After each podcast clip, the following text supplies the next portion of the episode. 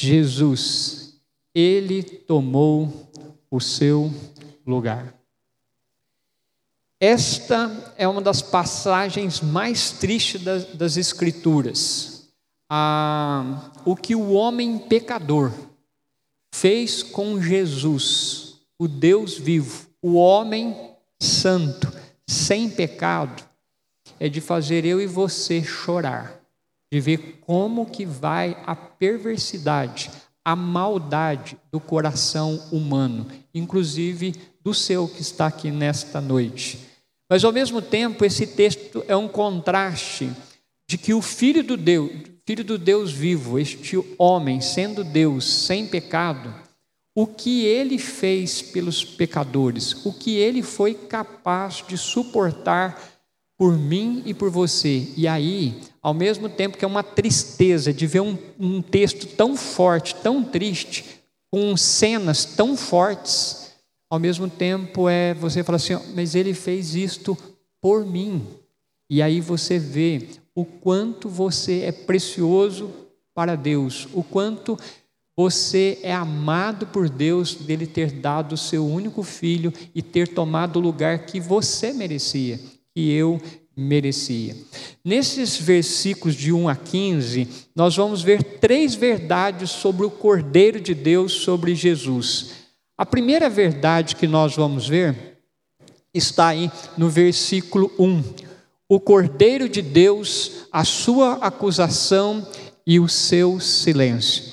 As imagens que vão aparecer aqui são daquele filme do Mel Gibson, A Paixão de Cristo.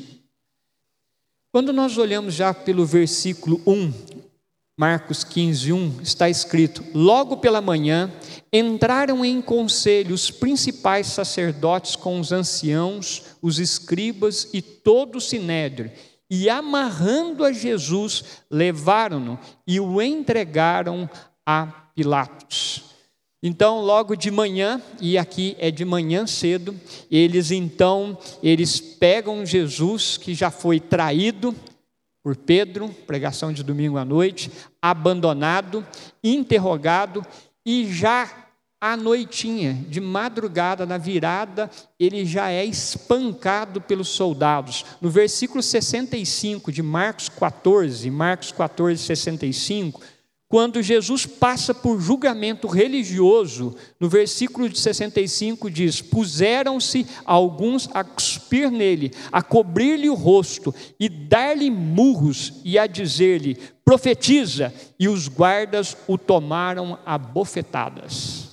Então, Jesus, quando ele termina de passar pelo julgamento religioso, pelo conselho religioso de Israel, juntando com o sinédrio, 70 homens escolhidos para liderar o povo nessa questão religiosa. Logo após eles acusarem Jesus de blasfemar, no versículo 64, já julgaram Jesus de réu de morte, por ele dizer quem ele é, e ele estava falando a verdade, que ele é o Filho de Deus. Então você vê aí Jesus já todo, já sofrendo ali com os guardas que protegiam o sinédrio. Interessante que isto aconteceu, Marcos diz, logo pela manhã. É esse momento que o cordeiro, também separado pelos judeus para a Páscoa, era levado para o templo. Por isso, esta palavra aqui, quando Marcos fala logo de manhã. Jesus, em, em Marcos 11, diz a, o evangelista Marcos que Jesus entrou em Jerusalém na segunda-feira. Ele chega em Jerusalém, ele entra no templo, dá uma olhada na situação, e nesse dia que Jesus entra no templo, era o dia que o pai ou o filho primogênito estava saindo para buscar uma ovelha ou para comprar uma ovelha no templo e levava e guardava por quatro dias ali no, num ambiente da casa ou num curral. E ali então, por quatro dias, aquela ovelha ficava ali, a primogênito, o primeiro da cria, macho, sem defeito, e ele ficava, aquele cordeiro ficava quatro dias para ser observado se não havia nessa ovelha nenhuma doença, nem um defeito, porque ia ser apresentado na, na, de manhã no, no, no templo. No momento que eles estão levando ovelhas para o templo, Jesus está sendo apresentado para Pilatos. Não é interessante a gente ver esse, esse contraste? E aí também, Marcos diz que levaram Jesus e amarrando a Jesus, levaram-no e o entregaram a Pilatos. Quando depois de quatro dias, nesse período da manhã, quem ia lá fazer o sacrifício da Páscoa, ou o sacrifício diário, ele ia lá, pegava a ovelha, e quando ele entregava para o sacerdote, o sacerdote amarrava esta ovelha, ou ele levava amarrado esta ovelha, e ali então a ovelha era sacrificada. Marcos faz esse contraste entre o sacrifício verdadeiro e imaculado do Cordeiro de Deus, que está sendo entregue agora de manhã, amarrado. E a gente vê muito bem as cordas aqui no filme, é maravilhoso. Se você faz tempo que você não assiste, assiste.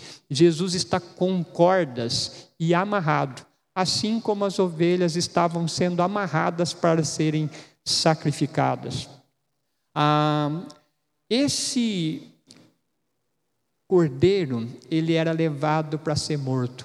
Os sacerdotes aqui e o conselho no versículo 1, eles entregaram Jesus para Pilatos justamente para Jesus ser morto. O sinédrio fez o seu papel. O poder religioso já condenou Jesus. Agora Jesus é entregue ao poder político e agora Pilatos vai ter que fazer a sua parte. É interessante que quando Jesus foi acusado, ele foi acusado por blasfemar contra Deus. Em Marcos 14, 58, está escrito: Nós o ouvimos declarar: Eu destruirei este santuário e edificado por mãos humanas, e em três dias construirei outro, não por mãos humanas. A acusação, uma das acusações da liderança religiosa, é que Jesus disse que ia destruir o templo. Em três dias ele ia reconstruir. Só que em João 2,19, Jesus não estava falando que ele ia destruir o templo de Jerusalém. Ele estava falando quando ele foi acusado e que já queriam é, matá-lo, já logo no começo. Jesus estava falando, destruam esse templo. Jesus estava falando do corpo dele, destruam este templo. E em três dias eu vou reconstruí-lo, em três dias eu vou ressuscitar. Pois, mas Jesus é acusado de que vai destruir o templo, e aí então, uma coisa que Jesus tinha dito há três anos atrás, eles trazem agora, mudam para acusar Jesus. Interessante que eles acusaram Jesus perante isto por blasfêmia. Agora, quando eles vêm perante Pilatos, eles acusam Jesus por outra coisa, porque eles queriam mesmo matar Jesus. Quando no versículo 2 nós olhamos, Pilatos o interrogou: És tu o rei dos judeus? Respondeu Jesus: Tu o dizes. Ah, quando eles entregam, e aqui ah, entregam para Pilatos, e Jesus faz essa questão de, de dizer: Pilatos, você é que está dizendo que eu sou. A ideia aqui é quando Pilatos perguntou: Você é o rei dos judeus? Você é, és tu. Então Pilatos está fazendo esta pergunta: Você é o rei dos judeus ou não é? Ao mesmo tempo que ele faz, Pilatos está fazendo uma afirmação e ao mesmo tempo essa pergunta implícita que ele percebe que Jesus é diferente. E aí Jesus responde para ele: Você faria bem em considerar esta pergunta. Quando Jesus disse, Tu o dizes, Jesus está falando para Pilato, pense bem nesta pergunta que você está fazendo. Nós sabemos que Jesus não era um revolucionário como os zelotes eram. Nos dias de Jesus tinha um grupo chamado os zelotes. E aí então o que, que eles faziam? Eles constantemente matavam soldados romanos, matavam romanos, justamente para a libertação de Israel do poder de Roma. Só que Jesus nunca fez isso.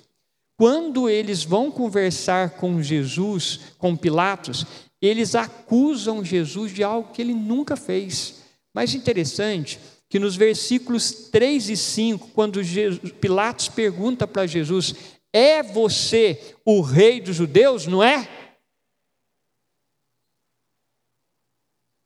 Jesus fica totalmente mudo. Nos versículos 3 seguintes está escrito: Então os principais sacerdotes o acusavam de muitas coisas. Tornou Pilatos a interrogá-lo: Nada respondes? Vê quantas acusações te fazem.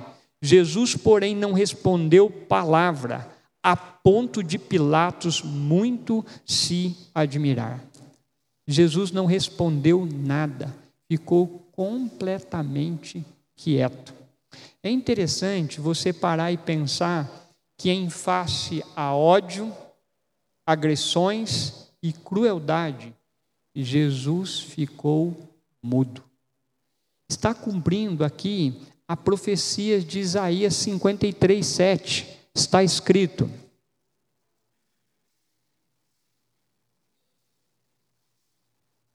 Oitocentos anos atrás, Isaías, o grande profeta, disse o seguinte: Ele foi oprimido e humilhado, mas não abriu a boca. Como cordeiro foi levado ao matadouro, e como ovelha muda perante os seus tosquiadores, ele não abriu a boca. Amarrado, sendo entregue, e ficou mudo. Há tempo na nossa vida que ficar em silêncio vale muito mais do que falar. É ou não é?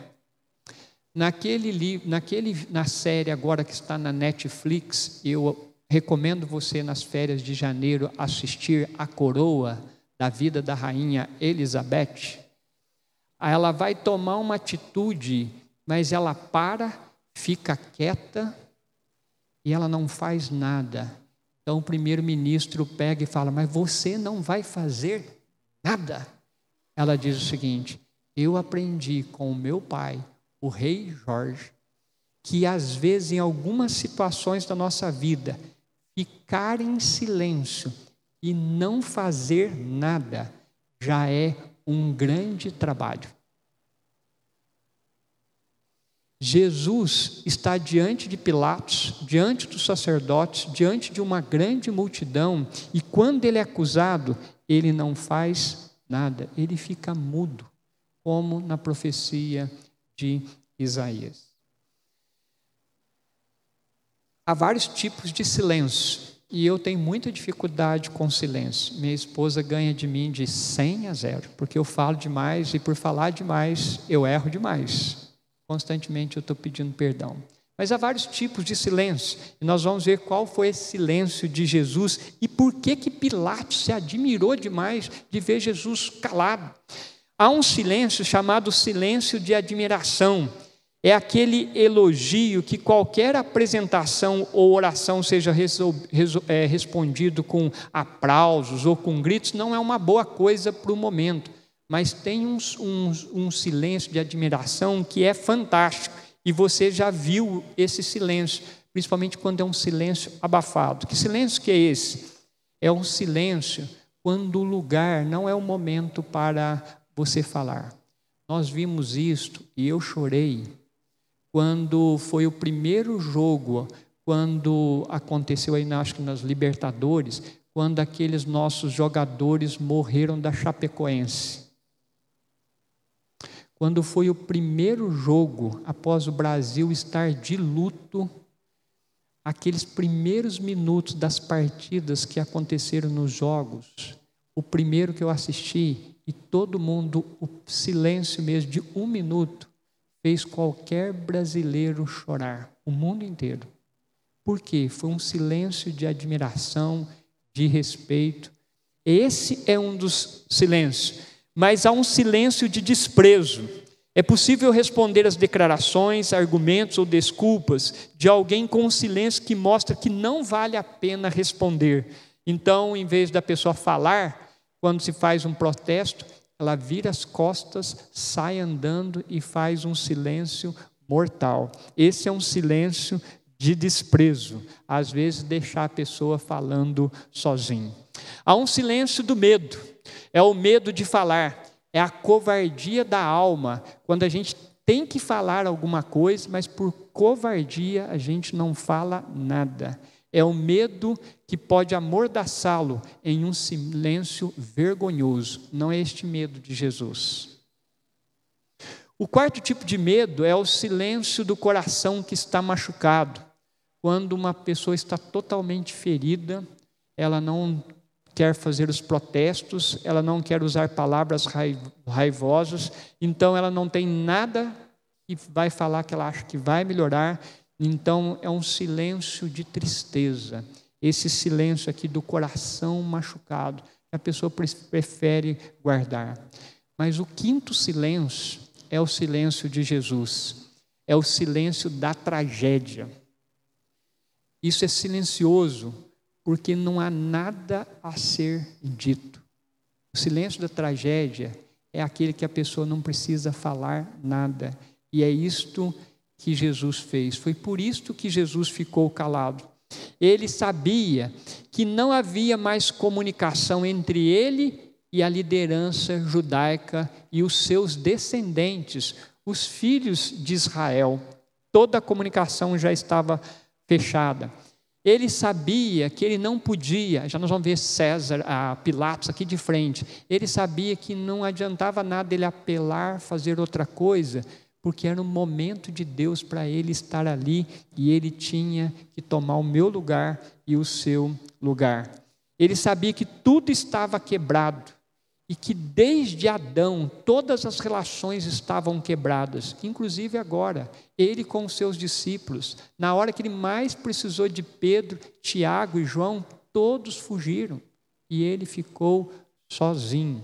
Ah, nossos pecados, Isaías 59, 2, diz que fazem separação entre nós e Deus. Está ali o Deus vivo na frente de todos os homens e ele está sozinho. Nem Maria estava ali, nem José estava ali. Ele está sozinho. É uma coisa terrível quando o coração de um homem é tal que até Jesus sabe que é inútil falar. Jesus sabe que naquele momento ali não adiantava falar nada, porque a tragédia já estava para acontecer três horas da tarde, é logo de manhã, algumas horas depois, ele já estaria pregado na cruz. E ninguém podia livrá-lo disso. Esse silêncio do nosso Senhor, nós aprendemos algumas coisas interessantes. Que a manifestação de raiva e temperamento é inconsistente com o espírito cristão. Tem muitos irmãos que, mesmo que já creram em Cristo, tem Jesus como seu Salvador e Senhor, mas alguns momentos da vida dele ele acha que resolve gritando, dando murro, chute, e isso não resolve. Temos que aprender com o nosso Mestre. Há momentos na nossa vida que expressões de ira não vão resolver, e o silêncio paciente é a melhor coisa. Segunda-feira, terça-feira, eu tenho uma reunião do presbitério. Um pastor ficou irado lá, duas horas da manhã, não foi, presbítero? Um pastor ficou irado, do lado, irado, bravo, duas horas da manhã, e sabe o que eu fiz? Em vez de eu ficar quieto, eu também fiquei irado. Foi não foi, presbítero? Terça-feira eu vou ter que chegar lá e falar, irmãos, me perdoe, já estou na mesa aqui como vice-presidente, já começo dá problema. Se eu tivesse ficado quieto,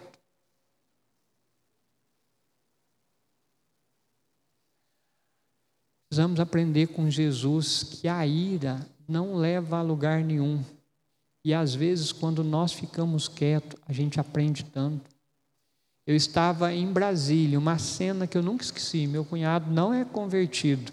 Eu estava em Brasília, ele foi fazer uma curva, não era culpa dele, na sua caminhonete lá, um buraco e um homem todo arrumado, ele fez a curva, havia chovido, o buraco estava cheio de água, ele passou a caminhonete, o homem bem na esquina, ele passou e teve que parar. Sinal fechado, só que a hora que ele passou, o que, que aconteceu? A água veio no homem. A gente sabe, gente, que isso acontece. Mas aqui aquele homem falou para o meu cunhado, homem pequenininho, meu cunhado abriu o vidro, ficou só ouvindo. Eu falei, meu Deus, se ele descer dois metros e tanto, ele vai matar esse rapaz. Mas ele ficou mudo.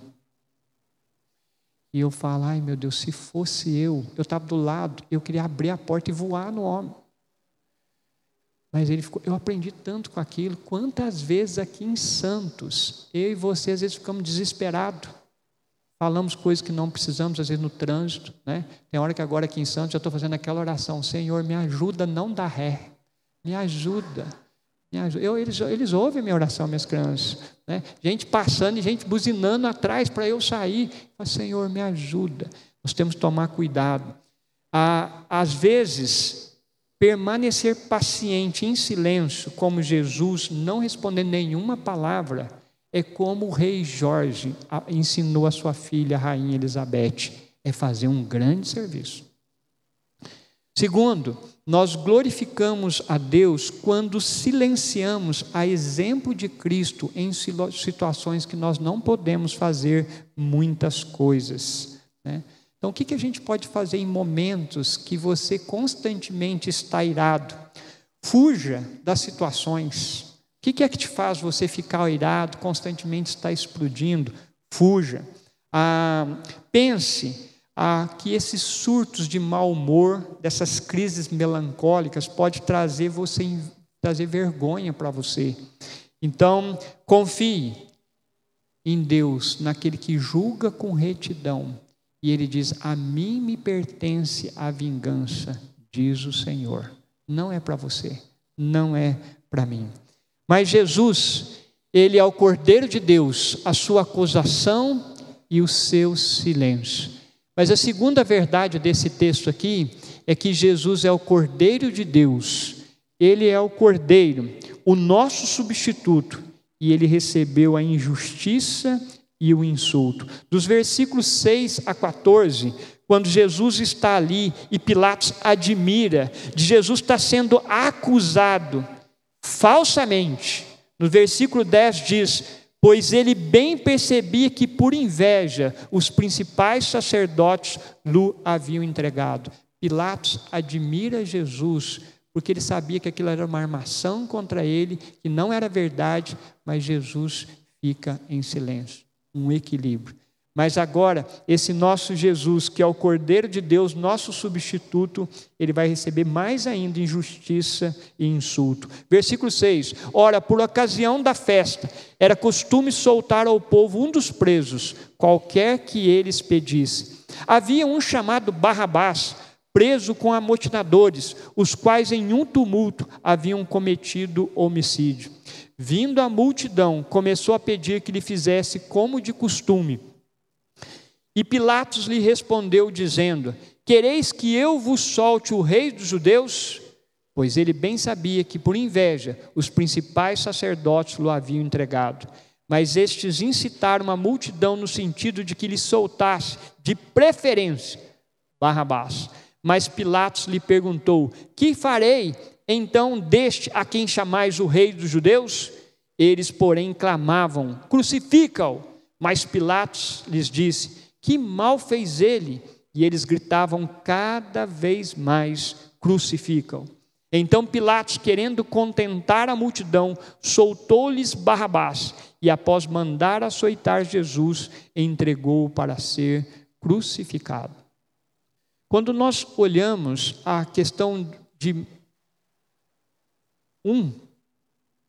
Barrabás está aqui no filme, ele está sempre rindo e meio louco, e do lado aqui Jesus, e é uma cena que eu acho uma das mais fortes de todo o filme do Mel Gibson, é Pilatos entre Barrabás e Jesus.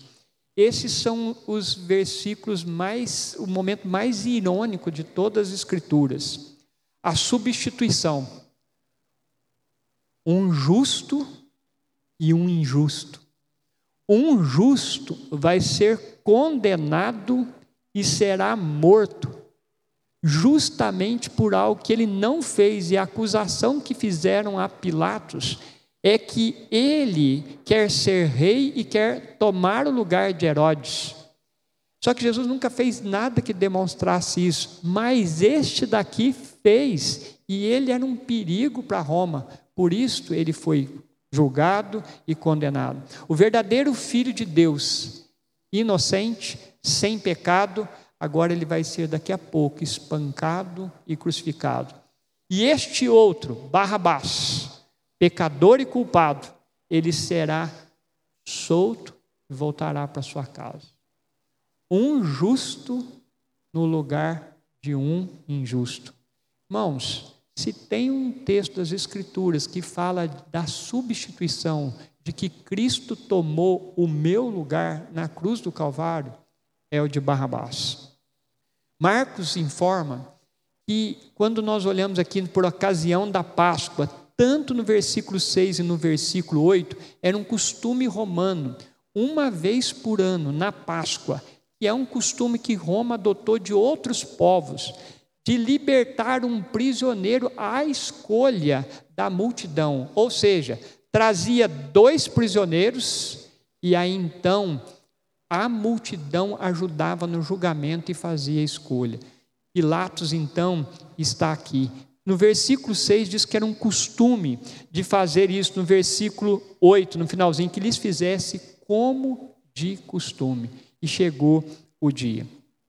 A ideia aqui é que Pilatos, mesmo ele também sendo mal e ele não era bom com os judeus, a gente não pode por olhar essa cena de Jesus, ele querendo libertar Jesus, que a gente pensa que Pilatos era bonzinho. Não, Pilatos fez muitas coisas para os judeus que foram terríveis.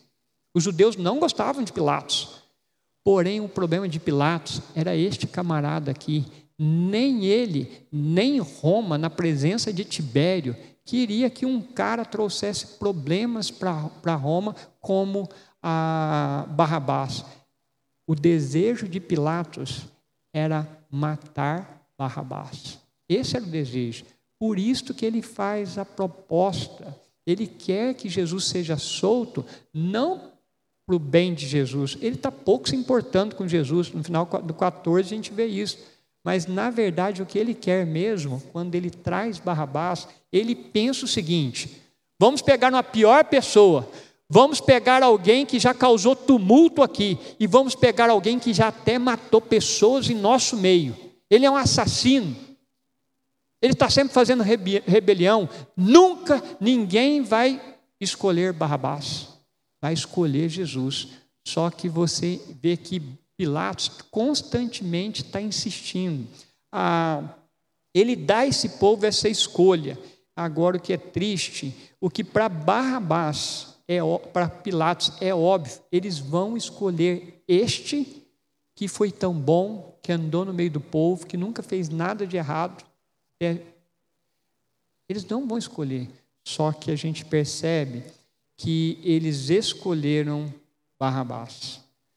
Você pensa o seguinte: ah, quando olhamos o versículo 9, a insistência dele, quereis que eu vos solte o rei dos judeus? No versículo 12, ele pergunta de novo, Barrabás: Que farei então deste a quem chamais o rei dos judeus? Tanto no versículo 9 e no versículo 12, Pilatos pensa, ele usa o pronome eu duas vezes. Vocês querem que eu solte, que eu liberte, ele acha que está na mão dele, ele acha que está no controle dele libertar Jesus, só que ele não sabe que ele não tem esse poder.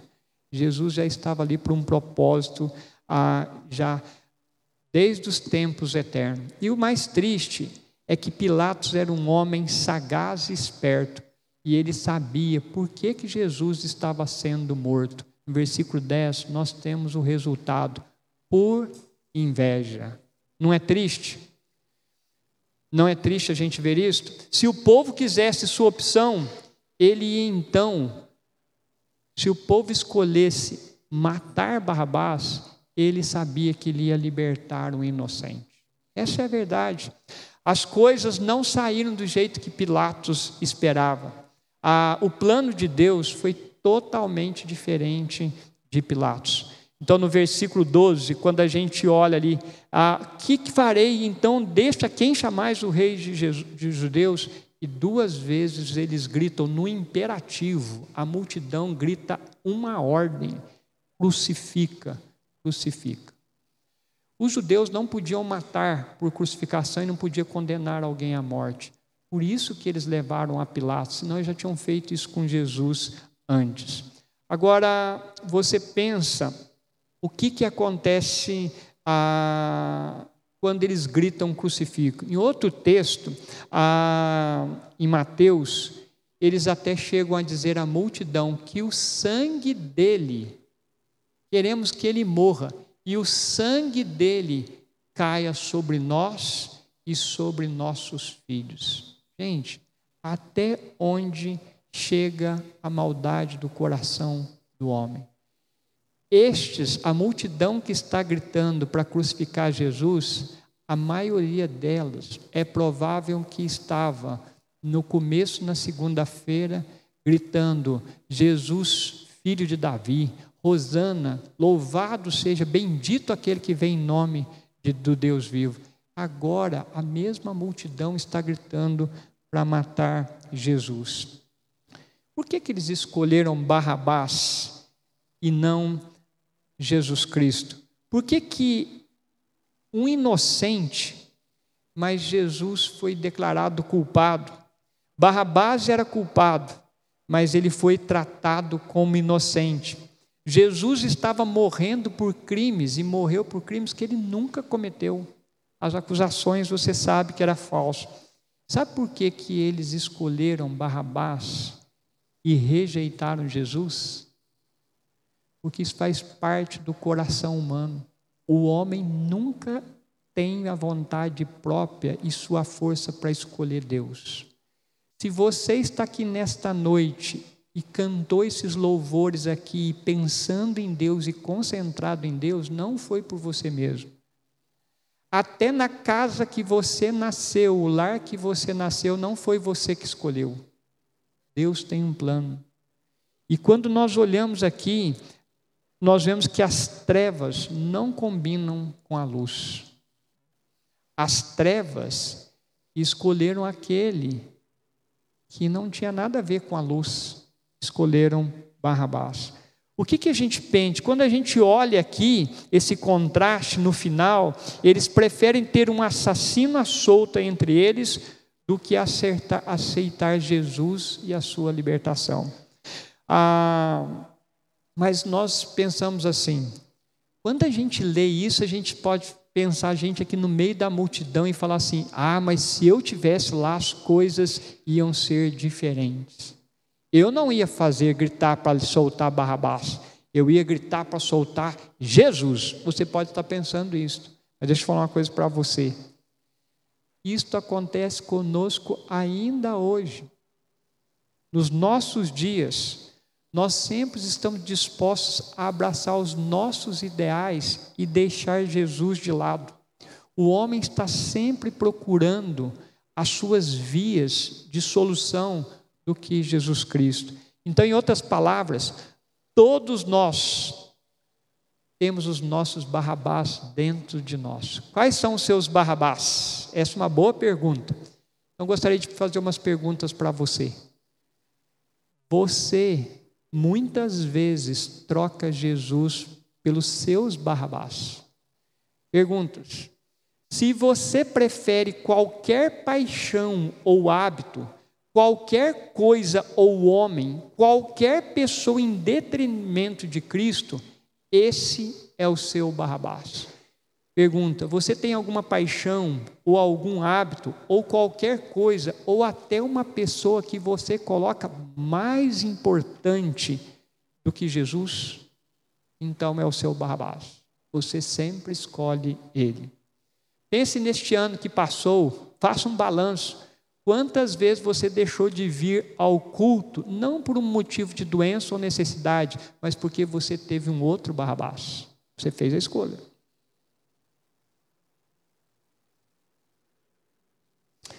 Se você prefere algum tesouro a ele, o valor é o seu Barrabás. O que, que você dá grande importância que você troca por Cristo?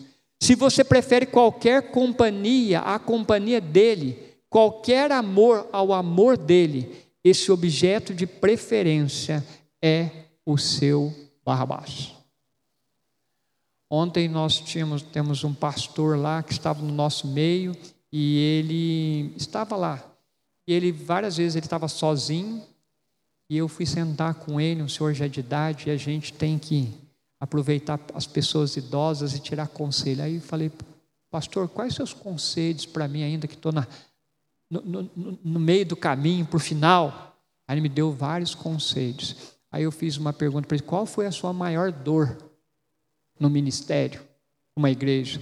Ele virou para mim: eu nunca tive dor no ministério com a igreja. Inclusive foi amigo do pastor Paulo aqui, que e construiu a igreja. Não é, presbiteriano? Você sabe quem está falando? Ele falou: a minha maior dor foi quando a minha filha estava estudando no Mackenzie, São Paulo, passou no vestibular. E ela se apaixonou por um rapaz que não amava Deus. E nós oramos de joelho, eu e minha esposa, para ela ouvir: não, esse rapaz não é para você, esse rapaz não é para você, esse rapaz não é para você. O que ela fez então? Ela tinha o seu Barrabás. Ela trocou Cristo por Barrabás. E ele fala: Eu sofro até hoje, porque ela paga o preço da escolha dela errada.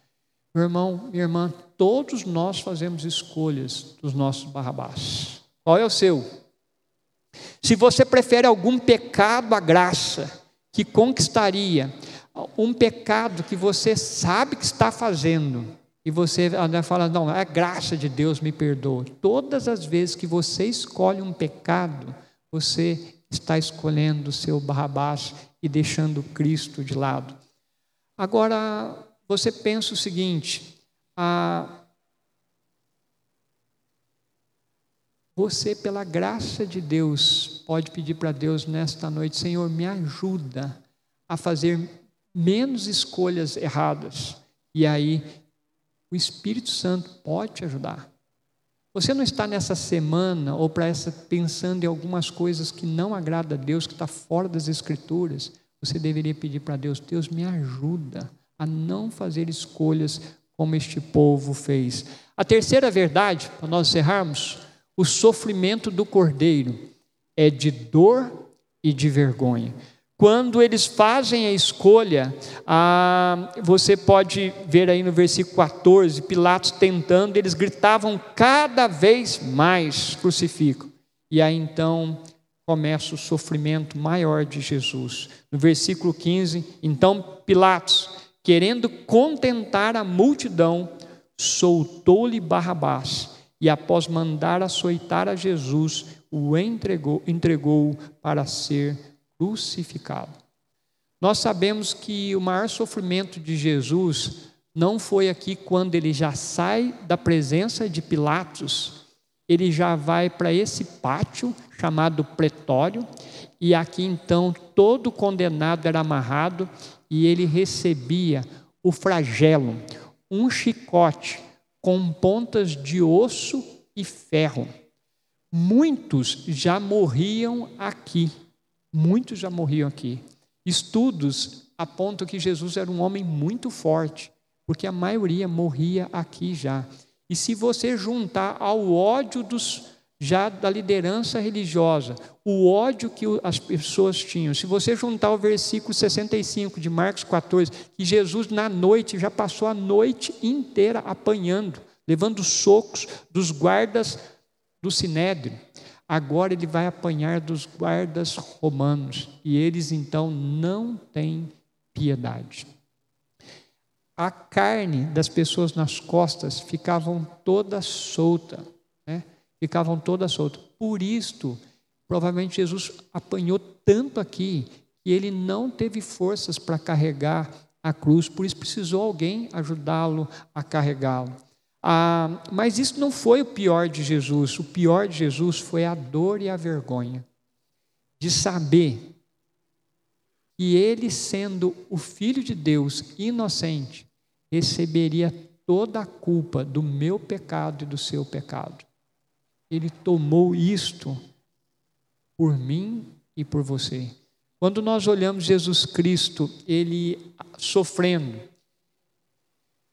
a pergunta que nós temos nesta noite, quando diz ali, soltou-lhe Barrabás, a ideia que diz soltou é dispensar, mandar embora. E você pensa o seguinte: quando eles soltam Barrabás, e Barrabás vem até o lugar onde Jesus estava, Barrabás ele sabia que ia morrer. Era o dia que alguém ia morrer, mas só que Jesus tomou o lugar dele, e aqui Jesus já está sofrendo. Quando nós olhamos por isso, esse amor, nós olhamos aqui essa verdade, né, que a salvação ela é imerecida, inesperada e incondicional. Por que, que ela é imerecida? Lembre de como era Barrabás. Ele merecia estar ali, já havia matado alguém, mas ela é imerecida porque Barrabás nunca esperou que alguém ia morrer por ele. A Bíblia diz que nós estamos mortos em nossos delitos e pecados. Efésios 2 diz que eu e você já nascemos mortos nos nossos pecados. Barrabás era um deles. E aí então a salvação é imerecida porque ninguém merece. Barrabás nunca mereceu, mas a gente vê a graça de Deus, porque naquele dia alguém morreu no lugar dele. A salvação também é inesperada.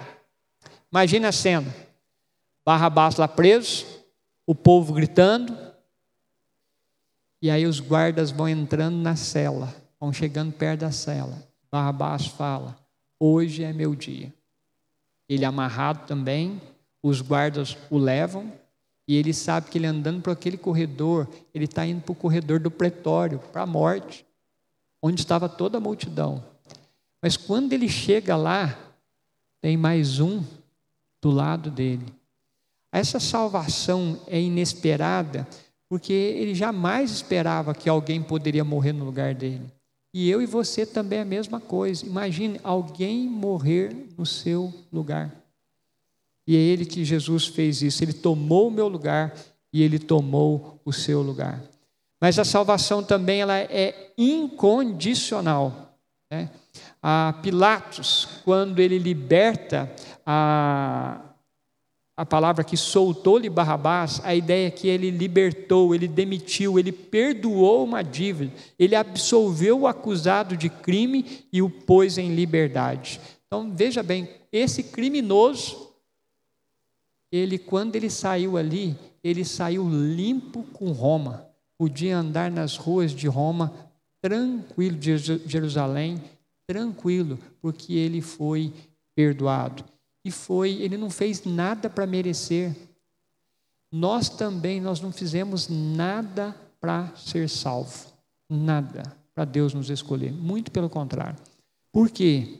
Porque Cristo, ele pagou a minha dívida totalmente. Que dia maravilhoso. Meus irmãos, quando eu criei em Cristo como meu único Salvador, foi o dia mais maravilhoso da minha vida, porque eu tirei um peso das minhas costas e talvez você também lembre do dia que você creu, que a gente não precisa fazer nada para agradar a Deus para ser salvo. Ele já fez, ele pagou no meu lugar.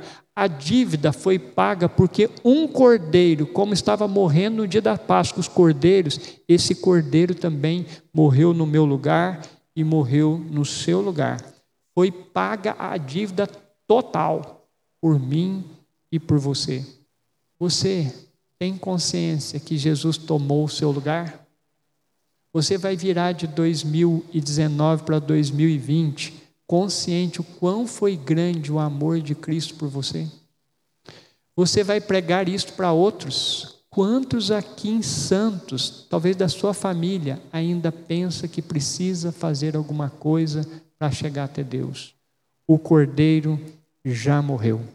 O peso já saiu. Vamos orar. Senhor, nós agradecemos e louvamos o Senhor, porque seu filho morreu na cruz para perdão dos nossos pecados. Muito obrigado, Senhor, por ele, por ele ser esse cordeiro substituto. Mas muito obrigado, Porque a salvação ela é incondicional, não é o que nós fazemos, mas é o que o teu filho fez por nós na cruz. Obrigado por esse tão grande amor por nós. O Senhor dá um justo para morrer como Barrabás, como nós, Pai. Reconhecemos o quanto somos pecadores, reconhecemos que não merecíamos isso, mas seu amor nos alcançou e nós somos gratos por isso. E nada que nós estamos passando nesse momento da nossa vida, talvez tristeza, tribulação, angústias, situações que nos deixam desanimados, pode ser maior do que esse grande amor em Cristo Jesus. E teu Espírito Santo nos ajude a entender cada dia isso na nossa vida. No nome de Jesus. Amém.